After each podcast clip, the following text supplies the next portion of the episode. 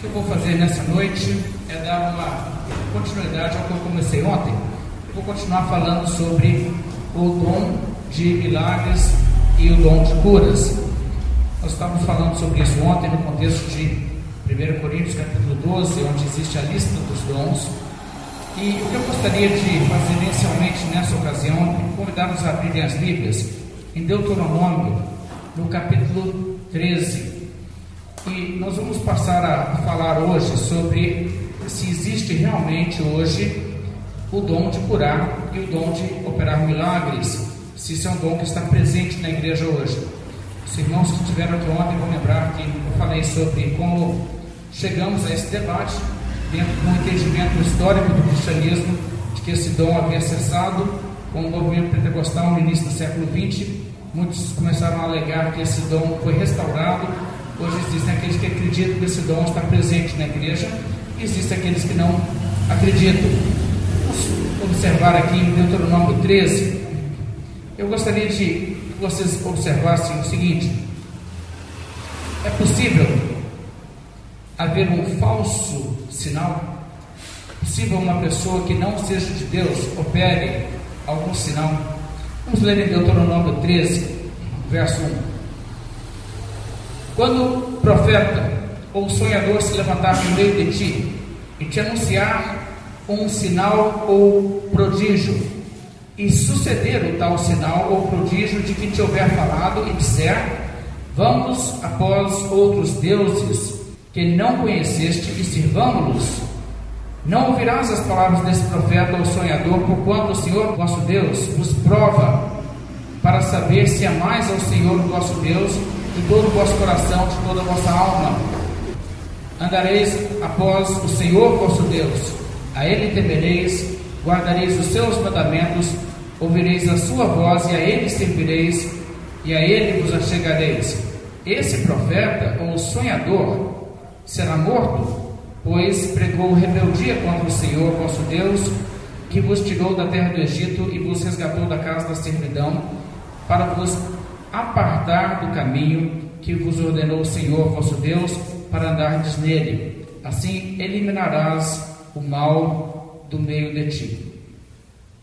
Essa é uma passagem interessante porque o que nós encontramos é uma declaração nítida na Bíblia de que existe a possibilidade de ocorrer uma coisa de alguma forma extraordinária que não seja propriamente de Deus.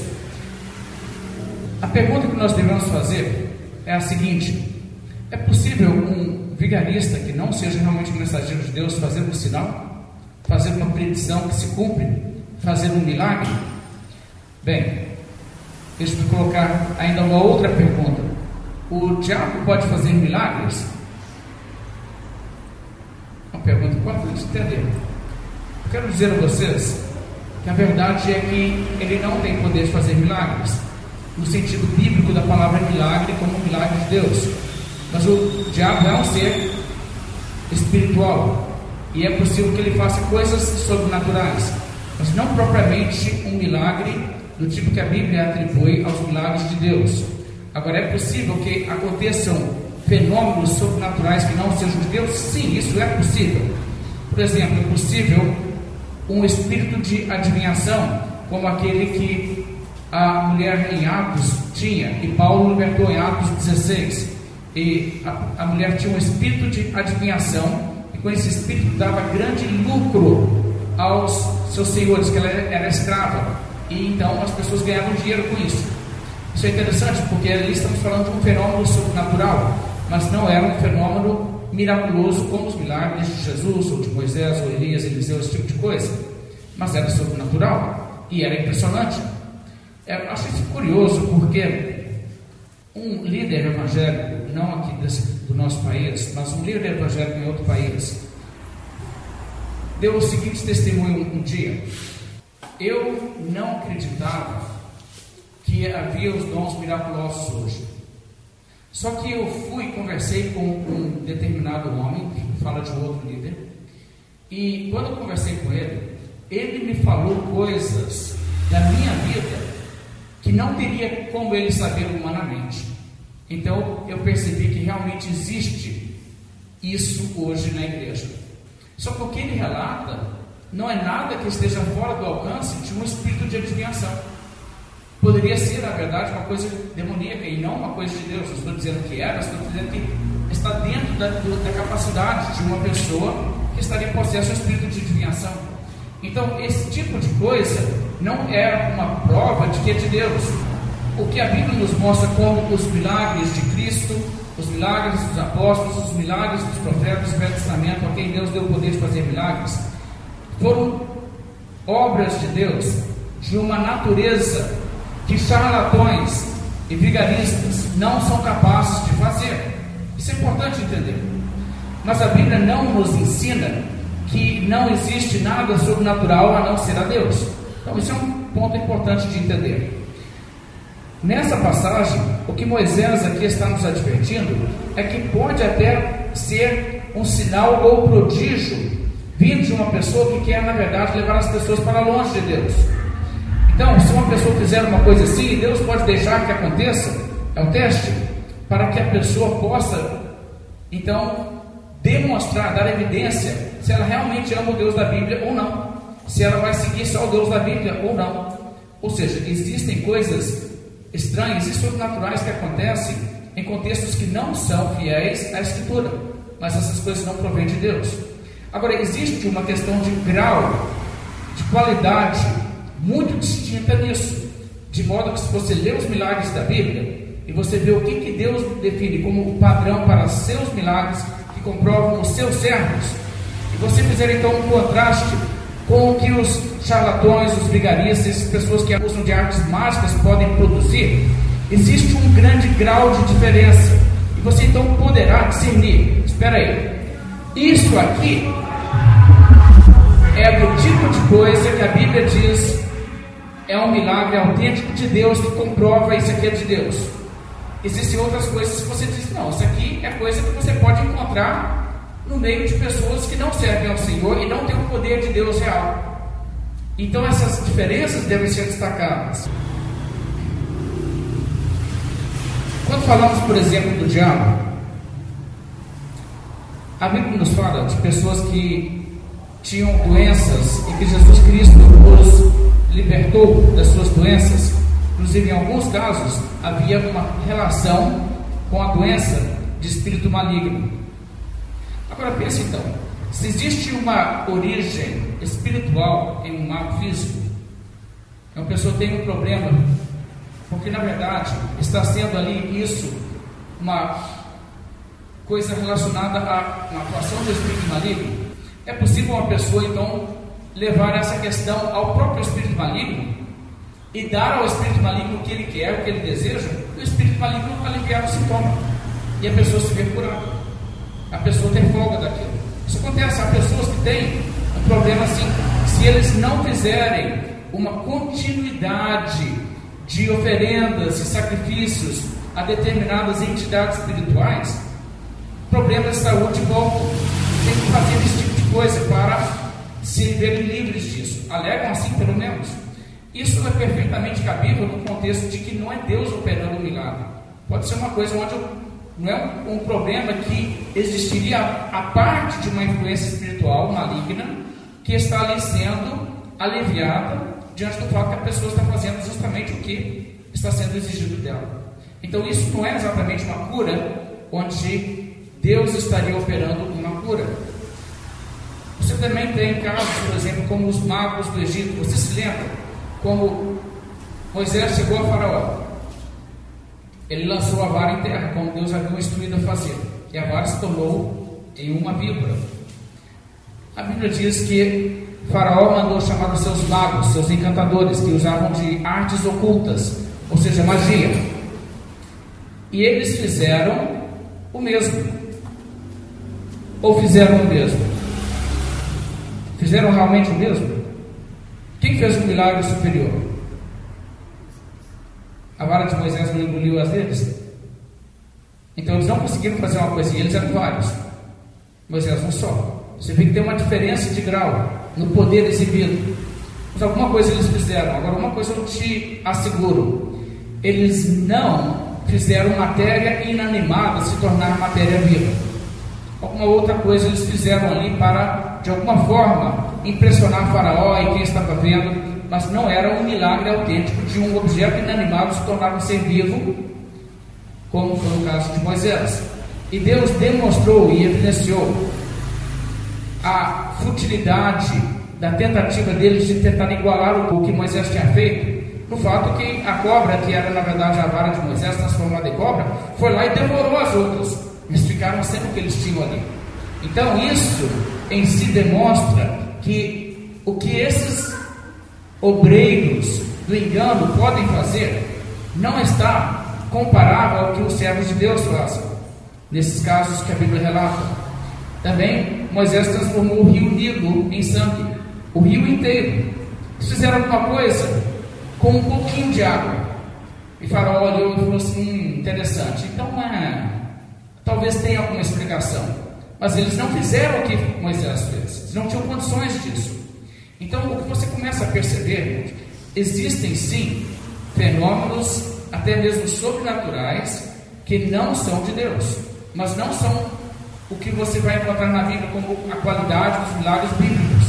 Isso é importante enfatizar. Deixe-me pedir que vocês abram Atos, no capítulo 8. Você vai ver um outro caso idêntico dessa mesma realidade. Em Atos capítulo 8, nós temos aqui um homem, um falso profeta, um milagreiro, um curandeiro chamado Simão Mago. Atos 8, a partir do verso 9, a Bíblia diz que Felipe estava evangelizando a cidade de Samaria. No verso 9, a Bíblia relata: Ora, havia certo homem chamado Simão, que ali praticava a mágica, iludindo o povo de Samaria, insinuando ser ele grande vulto. Isso é interessante. Isso aqui é uma marca característica de um homem falso insinuando ser ele um grande vulto. Moisés. Moisés insinuava que ele era grande vulto. Na verdade, a Bíblia diz que Moisés era o mais manso dos homens. Teve um momento em que pessoas se levantaram contra a liderança de Moisés, falaram que esse Moisés, ele não é nada melhor do que ninguém, nada demais. Deus fala com qualquer um. E não foi Moisés que se defendeu, foi Deus que o defendeu. Deus que interveio na situação por Moisés. Moisés não era aquela pessoa de se projetar, eu é que sou o homem de Deus. Não era assim. Era um homem manso. Já um falso profeta como Simão Mago, ele gostava de ensinar que ele era grande vulto. Grandes coisas. Ótimo. Mas o verso 10 ainda diz: Ao qual todos davam ouvidos, desde o menor ao maior, dizendo: Este homem é o poder de Deus, chamado o grande poder. Engraçado, não? Me lembra de algumas coisas que você vai ouvir por aí, né? O poder de Deus está aqui. Mas é isso que esse homem estava dizendo. Agora, o que, que ele fazia? Ele fazia milagres autênticos. Veja que a Bíblia diz que ele praticava a mágica, iludindo o povo. Veja que era uma coisa que ele fazia iludindo. A Bíblia diz especificamente que ele iludia então o povo. Verso 11 diz: aderiam a ele, porque havia muito os iludira com mágicas. Ou seja, na verdade, ele não tinham aquele poder, ele enganava o povo, milagres do engano. E existem milagres do engano, existem milagres falsos. Verso 12 então. Quando, porém, deram crédito a Filipe, que os evangelizava a respeito do reino de Deus e do nome de Jesus Cristo, iam sendo batizados assim homens como mulheres. O próprio Simão abraçou a fé e, tendo sido batizado, acompanhava a Filipe de perto, observando extasiado os sinais e grandes milagres praticados. Isso aqui é bem interessante. O que a Bíblia diz aqui agora é o seguinte: Filipe, que foi ali e tinha realmente o poder de Deus e tinha dom de operar milagres, estavam operando milagres e prodígios de verdade, o que aconteceu? Simão Mago, quando viu aquilo, ele disse: Uau, isso é que é poder! Oh, como que esse homem está conseguindo fazer isso? Nossa, você vê que ele reconheceu a diferença em grau de capacidade, o que, que ele poderia produzir e o poder que realmente operava em Filipe. Era um abismo de diferença entre um e outro. E ele queria ter esse mesmo poder. Agora, uma coisa muito interessante, se você continuar lendo esse capítulo, e eu não vou, porque eu não quero sair muito do foco, Filipe então estava batizando pessoas, mas essas pessoas não receberam o Espírito Santo até que viesse até ali os apóstolos. E Deus estava mostrando a importância do ofício apostólico e até mesmo essa questão de coisas miraculosas. Os apóstolos realizavam milagres e pessoas que eles comissionavam, mas não pessoas que foram comissionadas por pessoas que eles haviam comissionado. Ou seja, se você atentar bem para a Bíblia, você vai ver o seguinte: os apóstolos, sim, e pessoas em seu contato imediato que eles então estavam colocando, em alguns casos também fizeram milagres, mas não uma terceira geração. A coisa parava ali.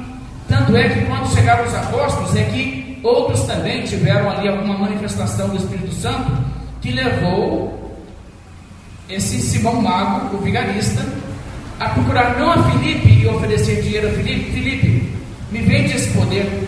Mas ele viu, ah, com Filipe, que não é apóstolo, não adianta, eu vou ter que pegar na fonte, foi dos apóstolos. Isso é um, uma observação interessante que nos leva também a entender que essas coisas estão bem conectadas à era apostólica, onde Deus havia estabelecido os apóstolos, seus emissários, e eles estavam também transferindo de alguma forma o Espírito Santo assim às pessoas, mas as pessoas que recebiam deles esse poder já não estavam passando isso adiante.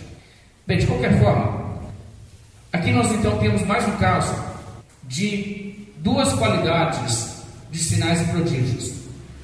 Havia os milagres dos magos de Faraó, muito, muito inferiores aos milagres de Moisés.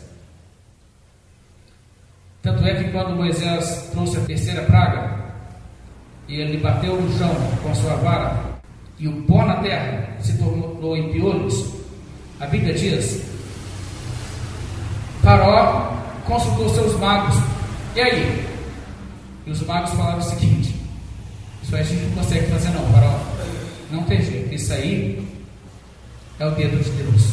A linguagem que eles usaram para dizer o seguinte: Isso aí não é uma mágica, um truque que humanos podem produzir, não, para enganar as pessoas. Mas isso aí é, na verdade, poder divino real. Nós, isso aí está fora da nossa categoria, isso aí é outro nível. Então nós admitiram isso. Você vê o mesmo aqui então com Simão Mago. Ele reconheceu o que ele tinha capacidade de fazer, porque ele vinha fazendo, iludindo as pessoas. Não era o mesmo naipe daquilo que os apóstolos estavam fazendo, aquilo que Filipe fazia. Veja em João capítulo 3. Conhecendo o Velho Testamento, você poderia reconhecer, como o Deuteronômio 13 indica, um falso profeta ou enganador poderia talvez fazer algum sinal prodígio, não sinais e prodígios do tipo Moisés, Josué, Elias, Eliseu, não, mas do tipo magos de Faraó, sim.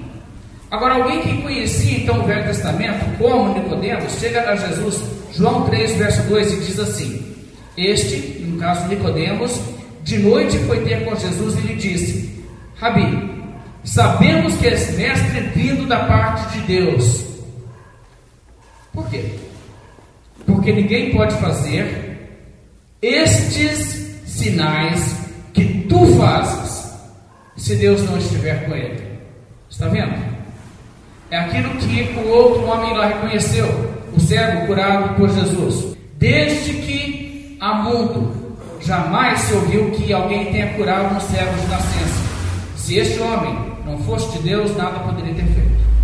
Aqui o Nicodemos chega a Jesus e reconhece e diz: Olha, sei que há sinais que podem ser feitos por enganadores. Ele não diz, ninguém pode fazer sinal algum se Deus não estiver com ele. O que ele diz? Ninguém pode fazer esses sinais que tu fazes se Deus não estiver com ele. O tipo de milagre que Jesus fez, o poder sobrenatural em Jesus, é da qualidade que não pode ser falsificado, que não pode ser produzido pelo diabo. Isso é um entendimento correto do Velho Testamento e é um entendimento bíblico verdadeiro. Agora, como eu disse, o diabo pode se enganar pessoas através de coisas que são chamadas de sinais e prodígios, mas que são da mentira, que não são da qualidade dos milagres bíblicos. Veja em 2 Tessalonicenses uma palavra a respeito disso. Em 2 Tessalonicenses, capítulo 2, aqui a Bíblia, onde fala da vinda do homem da iniquidade, anuncia que existe vinculado a tudo isso aí sinais, prodígios da mentira. Segundo Tessalonicenses 2, verso 9, a Bíblia diz assim: Ora, o aparecimento do iníquo é segundo a eficácia de Satanás. Satanás é muito astuto. Com todo o poder e sinais e prodígios da mentira, com todo engano de injustiça aos que perecem, porque não acolheram o amor da verdade para serem salvos. Veja então o que a Bíblia está dizendo aqui. O aparecimento desse homem da iniquidade profetizado aqui é segundo a eficácia, segundo o poder de Satanás, com todo o poder e sinais e prodígios de Deus? Não, sinais e prodígios da mentira. Existe uma qualidade que o diabo pode levar os seus emissários a produzir. Então temos que tomar muito cuidado com isso. Ou seja, o que nós estamos dizendo? Uma pessoa faz uma coisa surpreendente, aparentemente a coisa só tem explicação sobrenatural. Você não corre e diz, é de Deus, é o sinal, é o poder de Deus. Você avalia e diz, peraí, vamos voltar na Bíblia. É como os milagres de Deus na Bíblia? Ou é de uma qualidade inferior? É o tipo de coisa que as pessoas aí das religiões falsas conseguem produzir. Gente, existem coisas estranhas que acontecem em religiões pagãs, coisas esquisitíssimas. Em alguns casos, coisas claramente sobrenaturais, como adivinhação, como até mesmo objetos se moverem, coisas como forças demoníacas. Esse tipo de coisa pode acontecer. E como eu disse também, algumas curas. Existem curandeiros da bruxaria que conseguem resultado em um caso ou outro. Eles não conseguem curar qualquer problema, eles não curam generalizadamente, mas um caso aqui, outro ali. Eles conseguem, produzem esse tipo de coisa. E as pessoas então ficam impressionadas com isso. E é uma coisa que nós podemos ver, não somente existe isso, existe isso perto de nós aqui. Na cidade de Congonhas, teve um indivíduo que foi um fenômeno, algum tempo atrás, chamado Zé Arigó. Pessoas viajavam de longe para ir em Congonhas, ser curadas por Zé Arigó. Existe ali um trabalho que é feito dentro da linha do Espiritismo, onde até hoje eles fazem uma coisa ali, onde eles falam que incorpora o espírito do Dr. Fritz. Pode ir lá em Congonhas, atualmente está acontecendo isso lá. Que coisas estranhas acontecem ali que as pessoas contam testemunho muita cura extraordinária. Na verdade, eu, eu creio que existe muito exagero nesses relatos, existem coisas que não são bem como as pessoas descrevem. Mas se você deixar as pessoas falarem, as pessoas são impressionantes. E, no entanto, a mensagem ali não é o cristianismo, não é a mensagem bíblica, apesar que eles fazem uma mistura incrível ali. Se você chegar ali, você vai encontrar pessoas cantando hinos evangélicos, hinos católicos, outras coisas também de, de um bando e tudo mais. É uma salada, um sincretismo incrível que eles fazem. Mas a, a realidade é que no meio de tudo isso aí, você tem esse tipo de pessoas. Você vai encontrar isso, por exemplo, no hinduísmo. Se você for na Índia, existem essas pessoas que estão também especializadas nisso e têm seus rituais e as pessoas alegam curas e, e coisas estranhas. Mas existe uma diferença muito grande entre o que eles fazem e realizam e os milagres bíblicos, como eu quero demonstrar daqui a pouco. Mas existem também os milagres associados, por exemplo, a imagens. Imagens que choram, que choram sangue, e quando você quer constatar mesmo se aquilo ali é real, sempre existe uma parede para impedir que você chegue e realmente examine. Não, assim, tem que ter fé. E, existe até um vídeo na internet que está sendo divulgado hoje com bastante entusiasmo para algumas pessoas, demonstrando que existem corpos que não se decompõem de santos, que os corpos ficam ali sem jamais se decompor. É uma coisa também que está sendo alegado. Agora, esses tipos de fenômenos não são exatamente o que a Bíblia demonstra como milagres. Como eu disse ontem, milagre bíblico atendia uma necessidade de uma pessoa. Uma pessoa que estava cega, precisava ser curada. Estava com lepra, precisava ser curada. As pessoas estavam com fome, Jesus multiplicou os pães. É difícil você entender como estaria beneficiando uma pessoa depois que ela morreu, não deixar que seu corpo se decomponha. A pessoa morreu de qualquer forma, isso não está trazendo ali um benefício para a pessoa. Mas existem essas coisas que são muitas vezes alegadas, mas que se você quiser realmente investigar e olhar, aí existe toda espécie de dificuldade interposta para que você realmente não possa ver se aquilo realmente acontece conforme eles alegam. Muito diferentemente do que Jesus que chegou para Tomé e disse: Põe aqui o teu dedo e vê, põe a sua mão no meu lado. Muito diferente do que os milagres bíblicos, que eram incontestáveis até aos céticos, como nós vamos demonstrar. Mas veja mais uma passagem nesse sentido. Veja o livro de Apocalipse, capítulo 13. Em Apocalipse 13, aqui a Bíblia fala sobre a besta e o falso profeta. E observe como é a operação do falso profeta aqui de Apocalipse 13. Apocalipse 13, o verso 13. Também opera grandes sinais, de maneira que até fogo do céu faz descer à terra diante dos homens. Até fogo do céu ele faz descer à terra diante dos homens. Seduz os que habitam sobre a terra por causa dos sinais que lhe foi dado executar diante da besta, dizendo aos que habitam sobre a terra que façam uma imagem à besta, aquela que, ferida a espada, sobreviveu. Veja também o capítulo 16 de Apocalipse. Em Apocalipse 16, o verso 14, a Bíblia ainda diz: Porque eles são espíritos de demônios operadores de sinais e se dirigem aos reis do mundo inteiro com o fim de ajuntá-los para a peleja do grande dia do Deus Todo-Poderoso. Então, mais uma vez, o que você encontra na Bíblia é que pessoas que não são servos de Deus estão operando prodígios, sinais, operadores de sinais, aqueles casos demônios, levando as pessoas a acreditarem dessa maneira. Jesus falou em Mateus 24, 24: surgirão falsos cristos e falsos profetas que realizarão grandes sinais e milagres, a tal ponto que, se fosse possível, enganariam os próprios eleitos.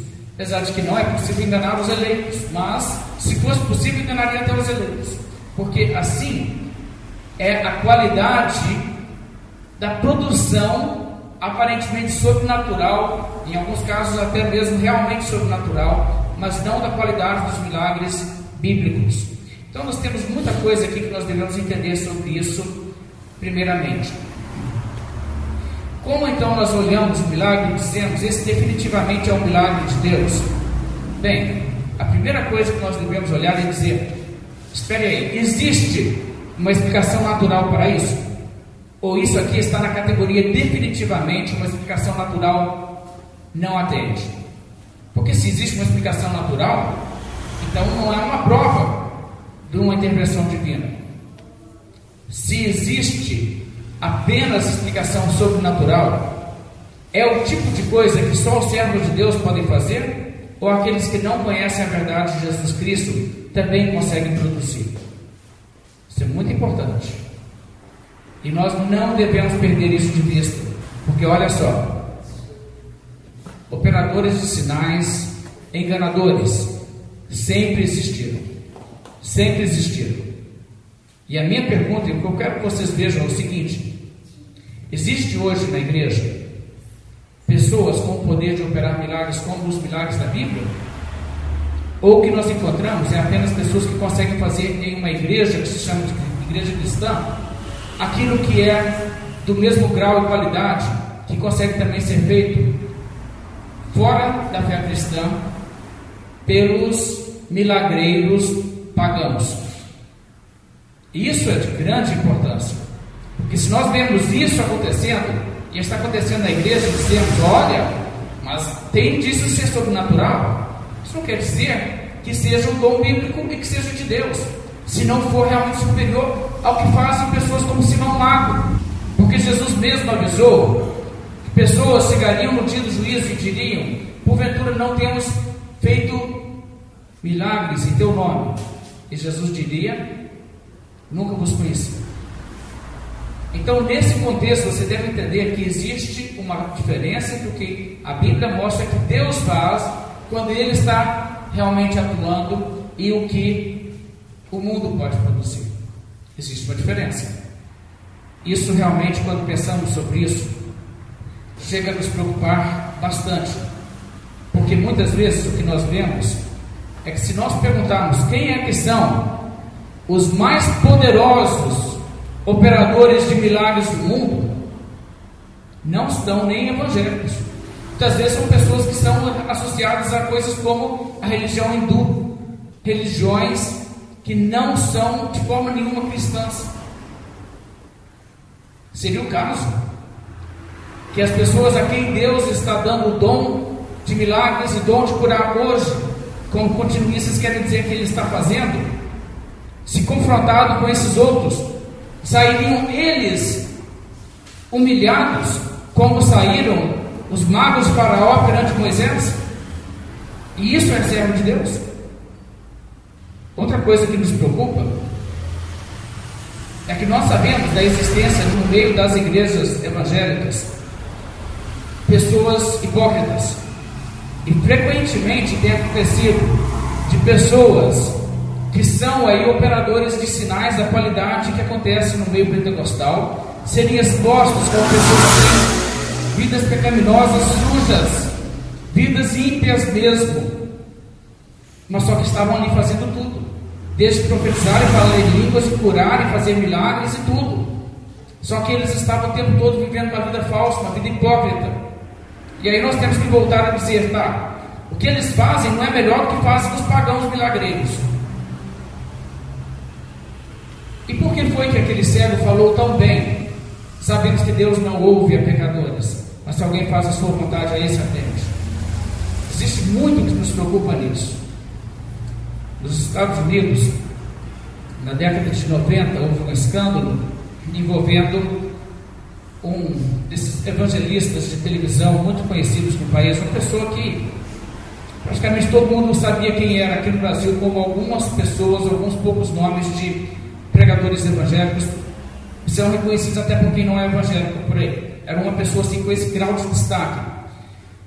E foi descoberto que ele estava cometendo estelionato, levando para si muitas doações que eram feitas ao ministério, mas ele estava embolsando dinheiro, fora práticas imorais, sexuais, assim, escandalosas que foram reveladas. Uma pessoa que estava uma vida muito corrupta. E por causa do lado de corrupção financeira, ele foi sentenciado à cadeia.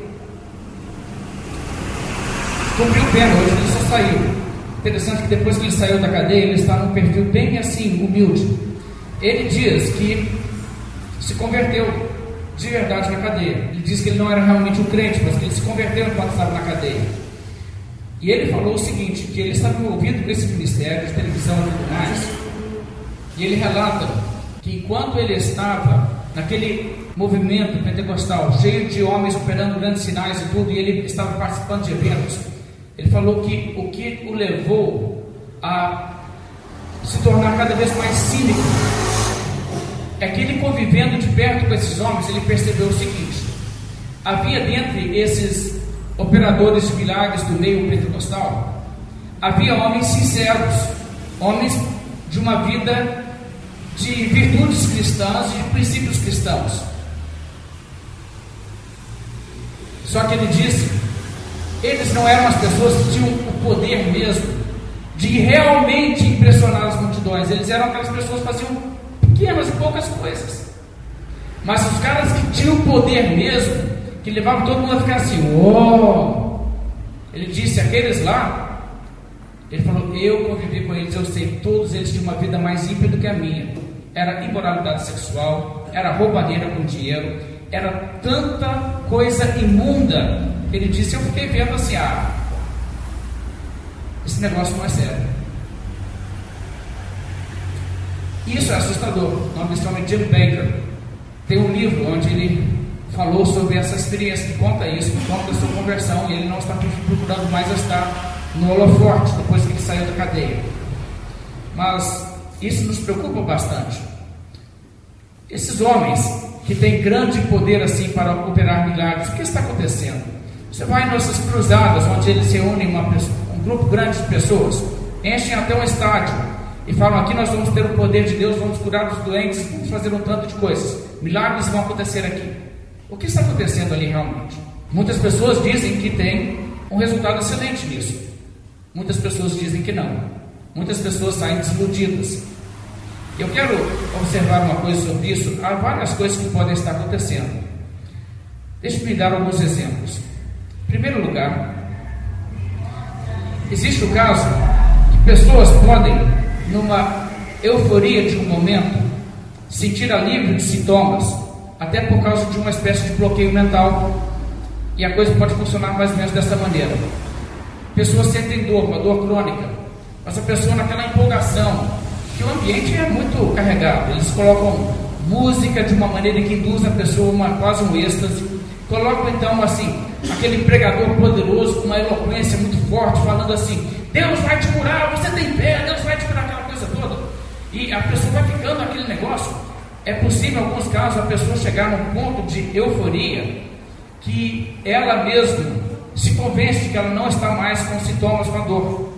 E naquele momento ela diz: Eu estou curado, estou curado.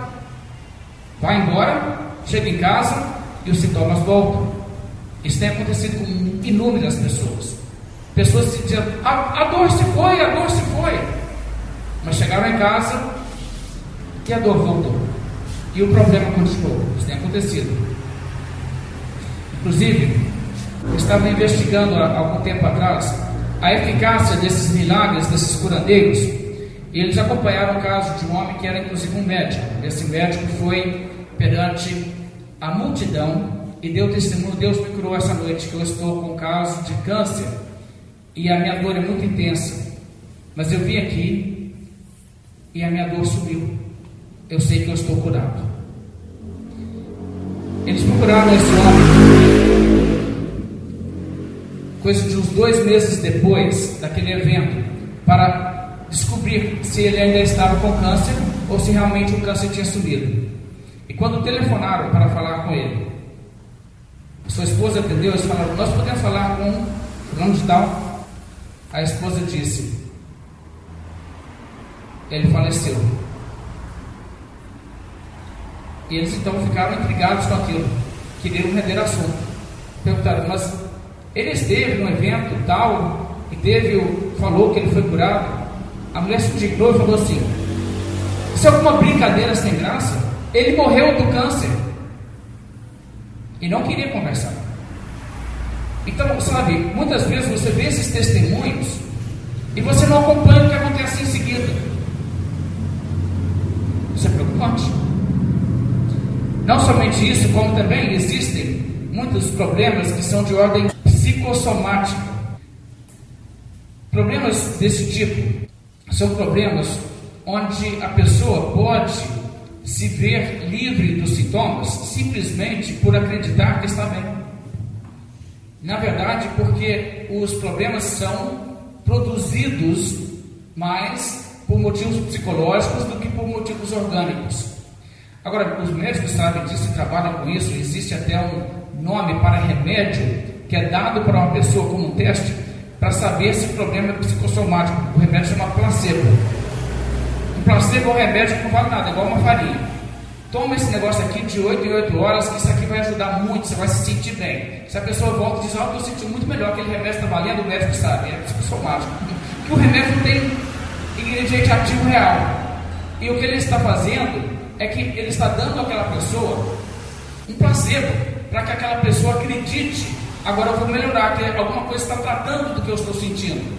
E é isso às vezes que acontece também quando a pessoa diz Jesus vai te curar, e a pessoa está lá, e a pessoa então recebe o que seria o equivalente a um placebo religioso. Há um motivo pelo qual esses curandeiros não vão aos hospitais onde estão os doentes. Por que, que eles não vão? João 23, lá em Belo Horizonte. E quando os acidentados que acabam chegar ali, pessoas que têm o rosto todo desfigurado por um acidente, têm membros decepados, por que, que eles não vão no hospital do câncer? Tiram todo mundo lá. Por que não?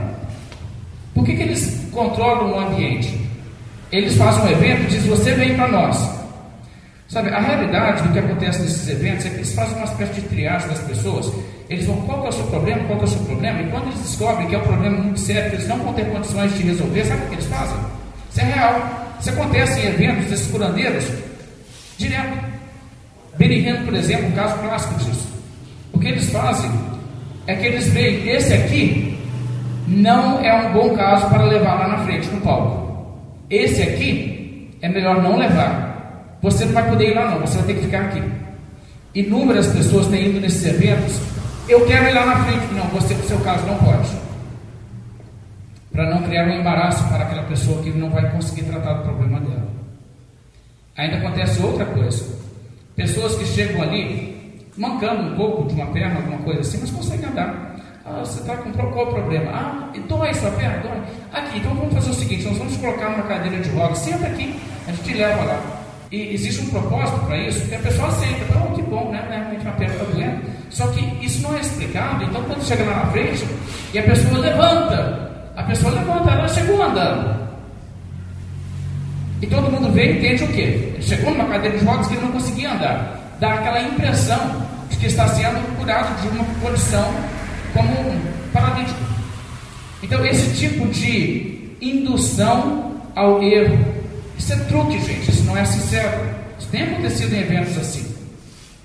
Exageros muitas vezes são feitos também nos relatos.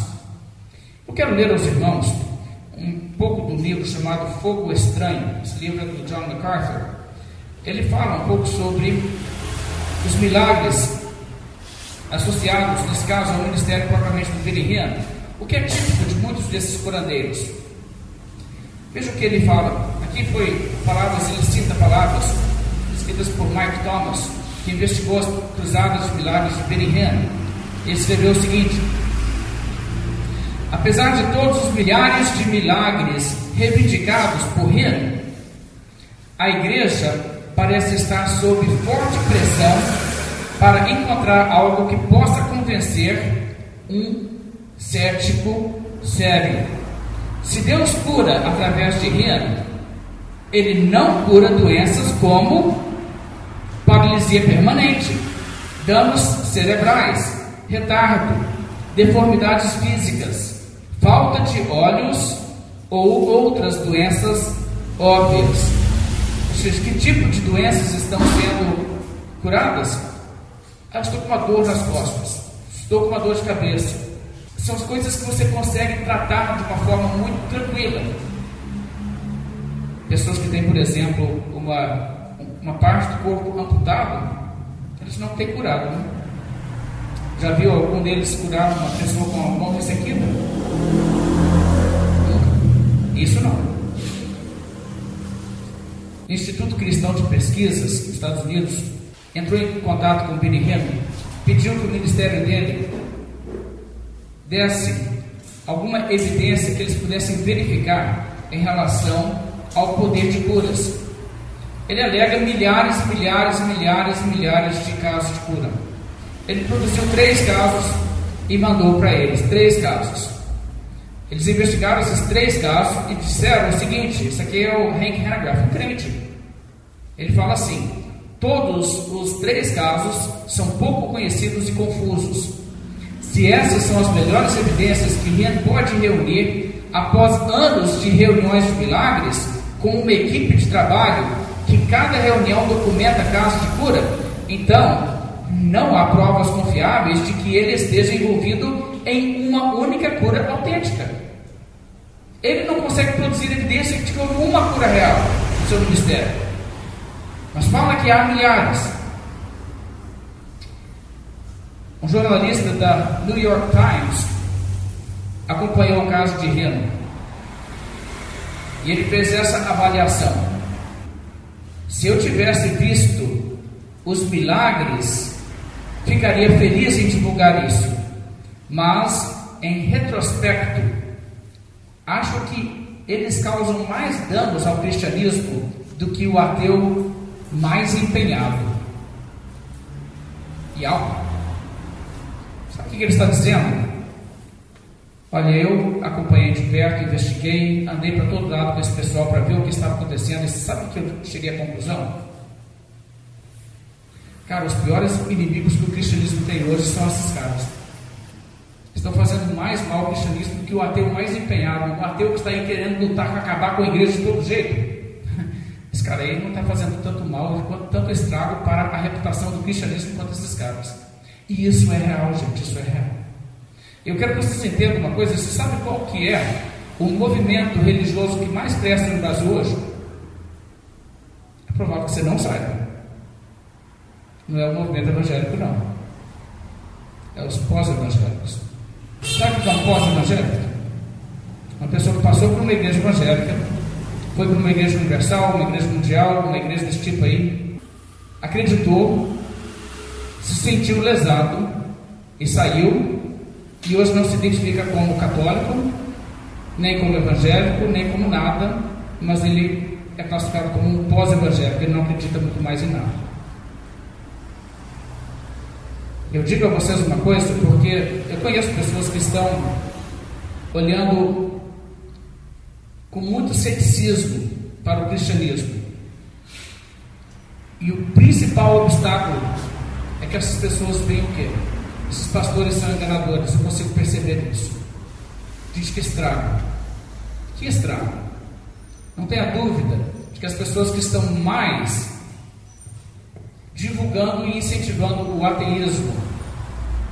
No Brasil hoje, o ateísmo está começando a crescer entre a juventude. Não são os propagadores do ateísmo.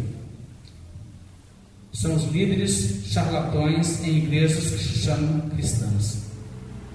Esses aí estão queimando o nome de igreja cristã com a juventude. Eles estão cansados de ver a televisão e ver uma pessoa aí alegando poderes e fazendo coisas que são charlatões. Isso é trágico, isso é trágico. E se tivesse uma mensagem clara que dissesse: aquilo não é cristianismo, não é, aquilo é outra coisa. Nós somos diferentes, aquilo não é evangelho. Mas sabe, é muito interessante como uma coisa se desenvolveu do evangelicalismo. A coisa se desenvolveu assim. Há 100 anos atrás, quando a coisa começou, a coisa começou com bem, assim, um tipo bem modesto de pentecostalismo. Se você pega um pentecostalismo clássico, como você costuma ver, por exemplo, numa igreja Assembleia de Deus, que é daquelas tradicionais ou uma coisa assim, o que você vai encontrar é que eles não têm essas coisas mais arrojadas que você vai encontrar nas igrejas neopentecostais, como são chamadas. Se a coisa tivesse vindo assim, das igrejas históricas, surgindo um movimento neopentecostal tal como ele está hoje, tal como você vai ver aí, se você ligar a televisão e ver essas pessoas aí que estão fazendo essas promoções de, de cultos milagreiros, eles seriam imediatamente identificados como um grupo que não tem nada a ver com a igreja evangélica. Igreja evangélica são as igrejas históricas e saiu uma outra coisa. Mas o que aconteceu é que surgiu um movimento que abriu um pouco a porta para a ideia de os dons estão conosco hoje. E os milagres estão acontecendo hoje. Temos os milagres hoje. E daquela abertura, as coisas foram se tornando cada vez mais arrojadas, mais arrojadas. Só que ninguém pegou e disse: olha, o limite é aqui. Então, se isso é evangélico, isso aqui também é, então isso aqui também é, isso aqui também é, isso também é, entende? E foi progressivamente se desviando, de maneira que estamos falando hoje de um grupo religioso totalmente distinto do que o evangelicalismo histórico, só que é o que faz mais barulho, é o que o pessoal assiste na televisão, é o que as pessoas veem para todo lado e pensam evangélico, é isso aí. Gente, esse pessoal dessas igrejas neopentecostais não teria uma igreja no mundo para frequentar há 120 anos atrás. Não existia. Não existia. É outra coisa totalmente. E nós temos que começar a ser bem francos sobre isso. Porque essa questão tem desvirtuado o nome do cristianismo. Me lembra bem? 2 Pedro, capítulo 2. Movidos por ganância, farão comércio de vós, e por causa deles será difamado o caminho da verdade. Mas o que é tão impressionante é que esses milagres desses nomes, desses mais famosos de todos, não conseguem convencer os céticos e nem mesmo evangélicos que olham com critérios bíblicos. Isso é muito diferente dos milagres da Bíblia. Pode haver falsificação de milagres acontecendo também. Algumas igrejas pagam pessoas para ensinar milagres. Eu tenho visto casos assim.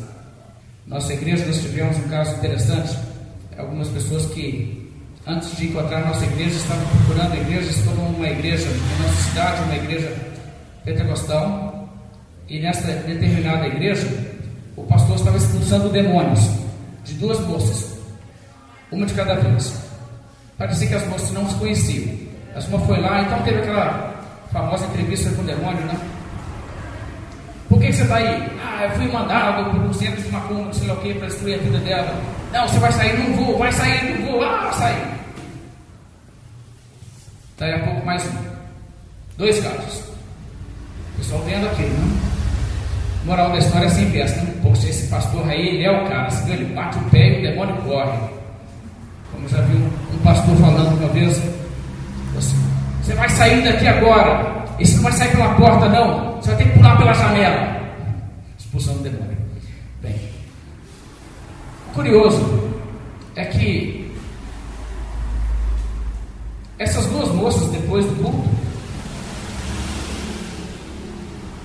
passavam em frente onde esse casal que hoje está na nossa igreja, estava esperando o ônibus, no ponto de ônibus. E as duas juntas conversando. Eles acharam engraçado aquilo, parecia que elas não se conheciam, acharam estranho. Aí elas foram até no bar, cada uma pegou uma lata de cerveja e estavam voltando para uma igreja. Nisso que estavam voltando, passando por, em frente dela, desse, desse, casal da nossa igreja, no ponto de ônibus, sem saber nada de quem que eram aquelas pessoas, uma falou com a outra assim: Vamos lá ver como é que ficou a gravação, porque o pastor falou que se não ficou boa, a gente vai ter que fazer outra igreja. Pagas para encenar que estavam demoniadas para poder ter entrevista. Gente, isso está acontecendo na igreja evangélica. Encenação.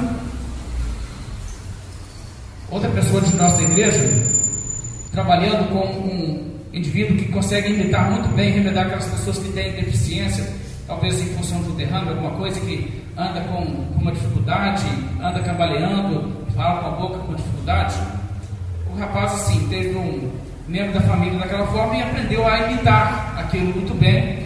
E fez isso um dia lá para uma espécie de brincadeira, né? fingindo que ele tinha aquele problema. E alguém viu aquilo e chegou para ele e falou o seguinte: Deixa eu te falar uma coisa. Eu sou um pastor de uma igreja evangélica tal. Você é muito bom, cara. Você não quer ir na minha igreja, não? Eu te levo numa cidade onde ninguém te conhece. Você entra desse jeito na igreja, eu ponho as mãos em você e você se, se manifesta normal. Acerta com você tanto para você fazer isso. Ofereceu dinheiro para que ele ensinasse milagre. Sabe o que o incrédulo respondeu por esse pastor? Você está doido? Depois Deus me coloca para ficar daquele jeito para sempre. Mais temor de Deus que o pastor. Coisa impressionante, gente. Então, existe também isso, está acontecendo em igrejas evangélicas de pessoas pagarem pessoas para ensinar que estão doentes ou com problemas físicos que nem estão, apenas para chegarem a se apresentar dessa forma que curaram essas pessoas.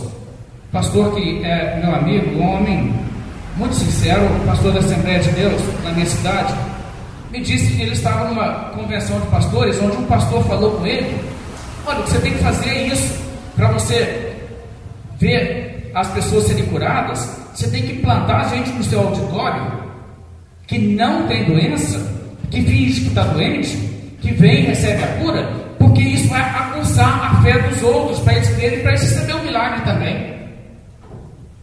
Olha que conselho. E ele, é claro que recusou esse conselho, um homem sincero. Isso está acontecendo na igreja evangélica. Então, irmãos, esse tipo de coisa nos preocupa muitíssimo. Porque pastores que estão usando dessas artimanhas de engano assim, eles não são homens convertidos. Isso é sinal da mentira. Isso é um tipo de coisa do anticristo e não de Cristo. Houve também o famoso caso do evangelista Popov. Talvez você já ouviu falar do Popov. Popov era um milagreiro também. Ele alegava receber revelações de Deus.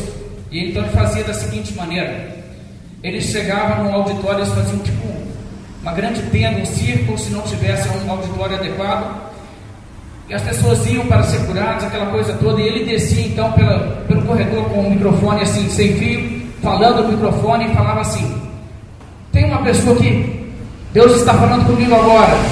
Tem uma pessoa que hoje ela está aqui porque ela está triste, o problema da família dela. A filha dela está com, com câncer, está com câncer de mama. E essa pessoa aqui selecionar uma pessoa do auditório. Você, você sabe qual é esse problema? A pessoa, Sim, é minha filha, está assim. Ficava emocionadíssimo. Pois Deus está me falando que Ele está trazendo a cura agora. Uma coisa muito impressionante. Uma emissora de televisão fez um acompanhamento disso. Filmaram fizeram um documentário sobre isso. Demonstraram o que, que estava acontecendo. Muito impressionante. Como que o cara sabia isso? Uma revelação de Deus? O cara chegou hoje na cidade depois eles também fizeram, o cara suspeitou, eles fizeram uma sondagem das ondas de rádio e descobriram, já era um pouco estranho, aquele pastor tinha uma coisa no ouvido, parecia aqueles, uma pessoa que tem problema de audição, coloca um aparelhinho no ouvido né, para conseguir ouvir melhor. É o que, que um, uma pessoa com poder de cura divina está fazendo usando um negócio daqueles, não? já ficou meio suspeito. Então, eles começaram a, a olhar e descobriu, opa, tem uma frequência aqui, a gente tem um sinal. E aí eles puseram as imagens na televisão do povo, recebendo as notícias. Pessoas tinham infiltrado no meio do povo. É, você está aqui por quê? Eu estou com esse problema. E você?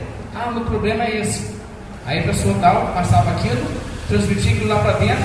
O pessoal lá da central falando com ele pela rádio, falando o seguinte: Ó, desce agora aquela coluna, tá vendo aquela mulher de beber? Essa mulher aí, o problema dela é esse, esse, esse. Deus está me revelando que agora, esse é o problema é esse, entende? Truque, truque. Mentira, engano. Irmãos, agora, sinceramente, isso tem que ser desmascarado e a igreja evangélica tem que botar a boca no trombone e dizer que esses homens não são de Deus e nós não temos nada com eles. Tem que ter essa coragem. Só me deu um ministério até hoje. Perdeu bastante popularidade. Mas tem muita gente que não ouviu falar dele. Então está por aí. Fazendo a mesma coisa. Nós temos que ter entendimento que existe isso. Deixa eu dar um outro nome. Pastor Valdomiro. Agora se chama de apóstolo da Igreja Mundial. Fez manchete esses dias. Isso aqui é de 2013. 28 de outubro, líder da Igreja Mundial quer que religiosos se passem por ex-drogados e aleijados para aumentar a contribuição financeira e comprar canal. Queria comprar o canal MTV? Reportagem continua e diz assim: Uma carta encontrada em um dos templos da Igreja Mundial do Poder de Deus mostra o plano do pastor Valdomiro Santiago para comprar o canal 32. O líder religioso pede que os fiéis se passem por enfermos, curados, ex-drogados aleijados. Dessa forma, o apóstolo espera convencer mais pessoas a contribuírem financeiramente. Do documento, que possui um espaço em branco para o bispo da sede, que ele preenche o seu nome, a igreja convida o fiel a participar do seu plano de expansão e afirma que pagará uma ajuda de custo aos religiosos que toparem encenar os papéis e viajar para dar seu testemunho de consagração e vitória. Preocupada, a Igreja Mundial pede aos fiéis que, se não puder ou não quiser contribuir, que destrua essa carta e não comente com ninguém. A venda da emissora 500 milhões de reais. Você pode procurar, essa carta está na internet, você pode procurar Carta Igreja Mundial Valdomiro Santiago Encenar Milagres. Você vai achar, está lá. Isso é reportagem do noticiário. Que escândalo para a fé cristã. Que escândalo. Desavergonhado. Isso nos preocupa muito. Então, eu quero então voltar à Bíblia. Eu quero falar um pouco sobre isso. Estamos vendo hoje os milagres como da Bíblia? Não é isso que os continuistas falam? Os dons continuam. O que aconteceu na época da Bíblia está acontecendo hoje. Igual Jesus fez milagres, nós estamos fazendo milagres. Igual os apóstolos fizeram, nós estamos fazendo. Aí estão? Vamos olhar o que diz a Bíblia. E eu quero, antes de abrir a Bíblia, fazer mais uma observação. Veja, a posição cessacionista, e eu sou cessacionista, é a posição de que não existe hoje o dom de milagres e o dom de curar. Não é a posição que não existe milagre ou cura. Eu creio que existe milagre, eu creio que existe cura, hoje, de Deus, sobrenatural. Isso eu creio. Eu vou dar um testemunho, eu nunca falei isso nem na nossa igreja. Mas estamos falando desse assunto, eu vou compartilhar com os irmãos. Irmãos, na minha família, o meu irmão, Paulo, Jeffrey Paul, fala o nome dele, ele teve um problema de saúde muito grave. Todos os indícios eram uma doença degenerativa. Ele ficou 11 meses numa cadeira de rodas, onde ele não conseguia mais manter a cabeça erguida, sua cabeça ficava só tombada assim. Ele estava na igreja batista dos Estados Unidos que frequentava, uma igreja tradicional, não pentecostal. O pastor orou pela congregação sem mencioná-lo por nome, lá na frente, ele lá no banco. O pastor orou: Senhor Deus, pedimos pelos doentes e enfermos desta igreja que o Senhor tenha misericórdia, que o Senhor os abençoe, que o Senhor traga cura. E ele se sentiu curado. Ele levantou da cadeira, perfeitamente restaurado. Nem acreditou. Foi no final do culto. Ele chegou com bastante dificuldade, assim, com bastante incerteza, não dificuldade de andar, mas com bastante incerteza, com medo de agora mesmo vou desmontar aqui de novo, né? Ele chegou para o pastor e disse, pastor, estou, estou bem. Na hora que o senhor orou, eu fiquei curado. O pastor disse para ele, olha Paulo, senta aí, não abusa não, nós não sabemos o que aconteceu. Assim, tudo bem, voltou a sentar-se. Tomaram toda a cautela. Foi para casa de carro, a esposa dirigindo. Chegou em casa, ele estava tão convencido que ele estava totalmente bem, que ele estava, estava tudo normal. Que ele ficou tão empolgado com a coisa, que ele viu o vizinho dele, e ele saiu correndo, pulou a cerca e foi lá na casa do vizinho e falou assim: Cara, eu estou normal. Fui curado. Agora, se você perguntar o que eu creio, se você perguntar para meu pai, que é pastor, que não é pentecostal, nós cremos que foi curado por milagre de Deus. Não tempo, não estava nenhum tratamento sendo aplicado ali. Estava no culto, oraram a Deus, uma oração normal. Creio que Deus curou por milagre. Eu creio que isso foi milagre. Agora, irmãos, nós colocamos isso na, na televisão, nós não levamos ele para dar testemunho para meio mundo, sabe? Graças a Deus ele está bem disso até hoje. Minha família sabe que isso é verdade. Se quiser, ele fala português perfeitamente, a gente põe em contato com ele, você pode perguntar. Agora, o, o caso, isso, irmão, significa que existe o dom de milagres? Não, não significa. Isso pode ter sido sim um milagre de Deus, eu creio que foi. Eu creio que Deus pode fazer coisas assim, eu creio que Deus faz. Eu creio que é extraordinário, eu creio que é corriqueiro. Uma vez ou outra vai acontecer uma coisa assim. Mas eu não creio que isso vai ser feito para finalidade de propaganda. Não creio que isso vai ser feito de uma forma que traga glória aos homens. Quero ler para vocês um pouco um livro chamado Sinais dos Apóstolos, um livro muito bom, escrito por Walter Gentry. Walter Gentry. Esse homem é sensacionista, como no meu caso também, eles falam o seguinte: não há razão bíblica para limitar a Deus a realização de milagres em certas épocas somente, sem sombra de dúvida, sem sombra de dúvida, Deus continua realizando hoje manifestações especiais de poder em resposta às orações de seu povo. Deus está curando como expressão soberana de seu poder. Há alguns que a moderna medicina tem desenganado. Isso é verdade. Isso tem acontecido. É excepcional, mas Deus tem feito. Agora, o que, que eu faço? Se tiver uma pessoa doente, nós temos pessoas com problemas sérios na nossa igreja hoje. Eu oro a Deus que Deus os cure. Eu não oro a Deus, ó oh, Deus, eu sei que não tem como curar. Deus pode, se for da vontade dele. Eu penso que Deus cure. E se Deus se alegrar em abençoar, eu vou ficar muito grato a Deus. Eu não me acanho de falar com Deus, Senhor Deus, cure. Eu te peço que o Senhor cure. Mas é Deus quem decide, Ele é soberano. Otto Chatterton continua e diz o seguinte: os entusiastas carismáticos, contudo, não apenas afirmam que Deus está operando milagres no século XX, esse livro já foi escrito há alguns anos, eles também asseveram que alguns homens neste século se encontram investidos do poder para realizar milagres. Nenhum cristão nega que atualmente Deus está fazendo coisas extraordinárias, tais como restaurar maravilhosamente os enfermos. O ponto a debater, entretanto, é se a igreja desta década deve ter homens capazes de operar milagres. Vocês entenderam bem? Isso é muito importante, irmãos. Que Deus está curando pessoas extraordinariamente, sim, eu creio que Ele está. Não conheço um crente que negue isso. Um sensacionista diz sim, Deus faz isso. O que cessou é o dom. O dom de curar, como Deus deu aos apóstolos, por exemplo. Vamos então olhar a Bíblia. O que é um dom? Veja em Mateus capítulo 4. Aqui nós vamos encontrar a narração dos milagres de Cristo. E não é por nada, não, irmãos. Mas aqueles que reivindicam hoje ter o dom de fazer curas e milagres, agora vão passar um pouco de vergonha. Mateus 4, 23. Percorria Jesus toda a Galiléia, ensinando nas sinagogas, pregando o evangelho do reino e curando toda sorte de doenças e enfermidades entre o povo.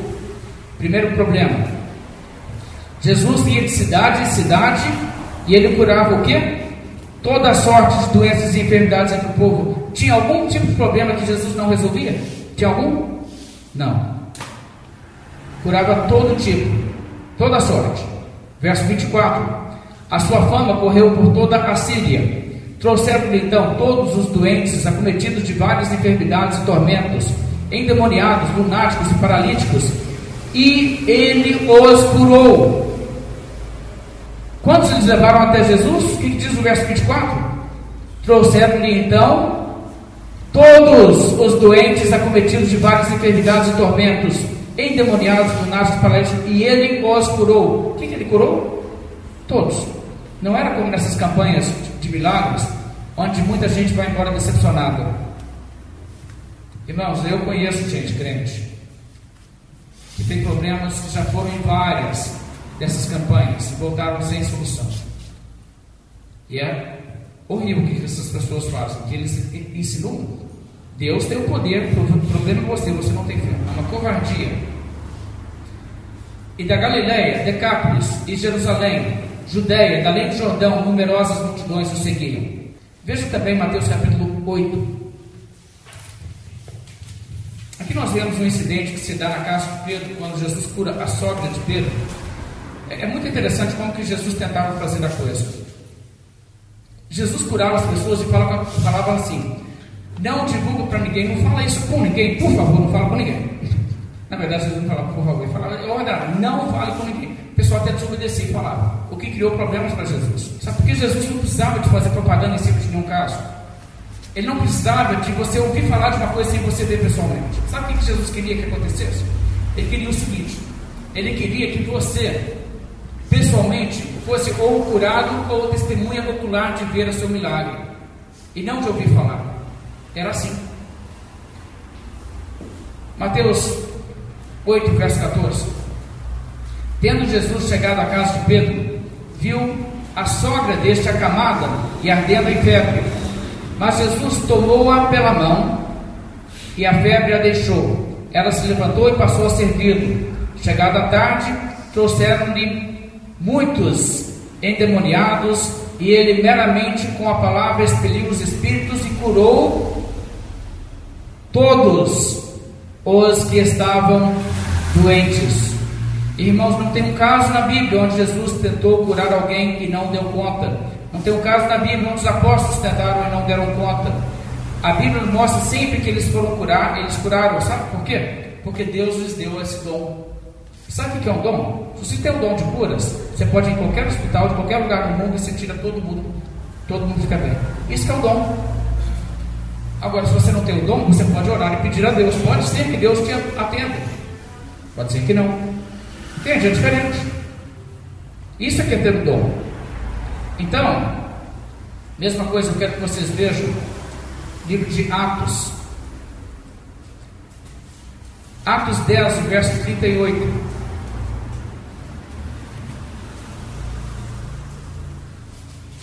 A Bíblia fala aqui: como Deus ungiu a Jesus de Nazaré com o Espírito Santo e com poder, o qual andou por toda parte fazendo bem, curando a todos os oprimidos do diabo, porque Deus era com ele. De novo, você encontra isso. O que, que isso está dizendo, irmãos? Isso está dizendo que, na verdade, Jesus fez o seguinte: ele foi de cidade em cidade, ao redor da região ali, Galileia, Judéia, os lugares onde ele foi. De cidade em cidade ele chegava e ele curou todo mundo que eles trouxeram até ele, independente do problema. Agora eu vou fazer uma pergunta sincera. Me fala a verdade, já aconteceu isso aqui em São João do Rei? Se tivesse acontecido no tempo da sua avó, estavam falando isso até hoje. Nunca aconteceu, na cidade onde eu moro, eu moro em Conselheiro Lafayette, nunca aconteceu de alguém chegar lá e curar todos os doentes. Nunca aconteceu. Nunca aconteceu. Se tivesse acontecido isso, aconteceria, sabe o que? A mesma coisa que se deu com Jesus. Viria gente do mundo inteiro. A Bíblia diz que pessoas de países vizinhos estavam indo a Jerusalém, a Israel, aliás, onde Jesus estava. Pessoas da Síria, da além de Jordão, outros países. Pessoas indo lá porque a fama de Jesus correu para todo lado. E a evidência era tão forte inimigos Jesus não puderam negar.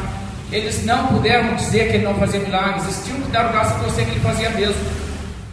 Atos capítulo 5. Quero que vocês vejam uma coisa.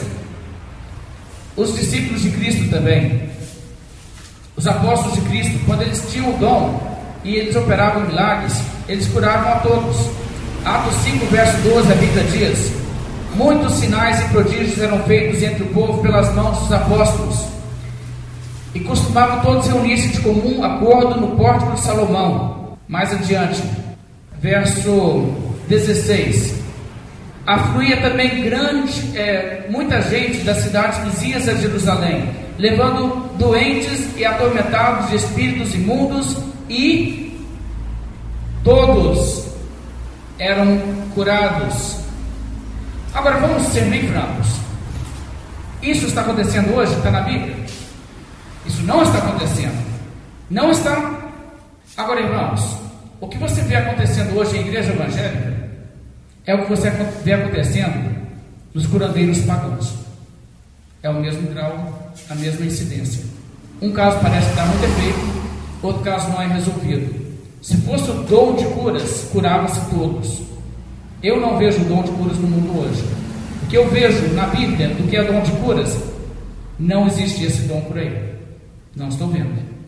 O que eu vejo é que, em alguns casos, Deus atende a oração e cura. O indivíduo não tem o dom. Em alguns casos, há charlatões. Em alguns casos, há impressão de, de cura quando nem a cura houve. Mas não temos esse dom na, na igreja hoje. Não existe. Então nós voltamos à mesma conclusão que a igreja teve por séculos, de que esses dons cessaram. E é um engano muito grande alguém dizer, mas se não tivermos milagres, como as pessoas vão crer? Irmãos, o Espírito Santo converte. Não precisa-se de milagres. E o que foi que Jesus disse? Se não ouvem a Moisés e os profetas, tampouco se deixarão persuadir, ainda que alguém cite dentre os mortos. Então veja, os milagres não são para fazer com que uma pessoa creia, mas são para autenticar o verdadeiro mensageiro. O milagre é desnecessário para crer. O Espírito Santo pode produzir fé sem ver milagres. E é assim que Deus tipicamente converte.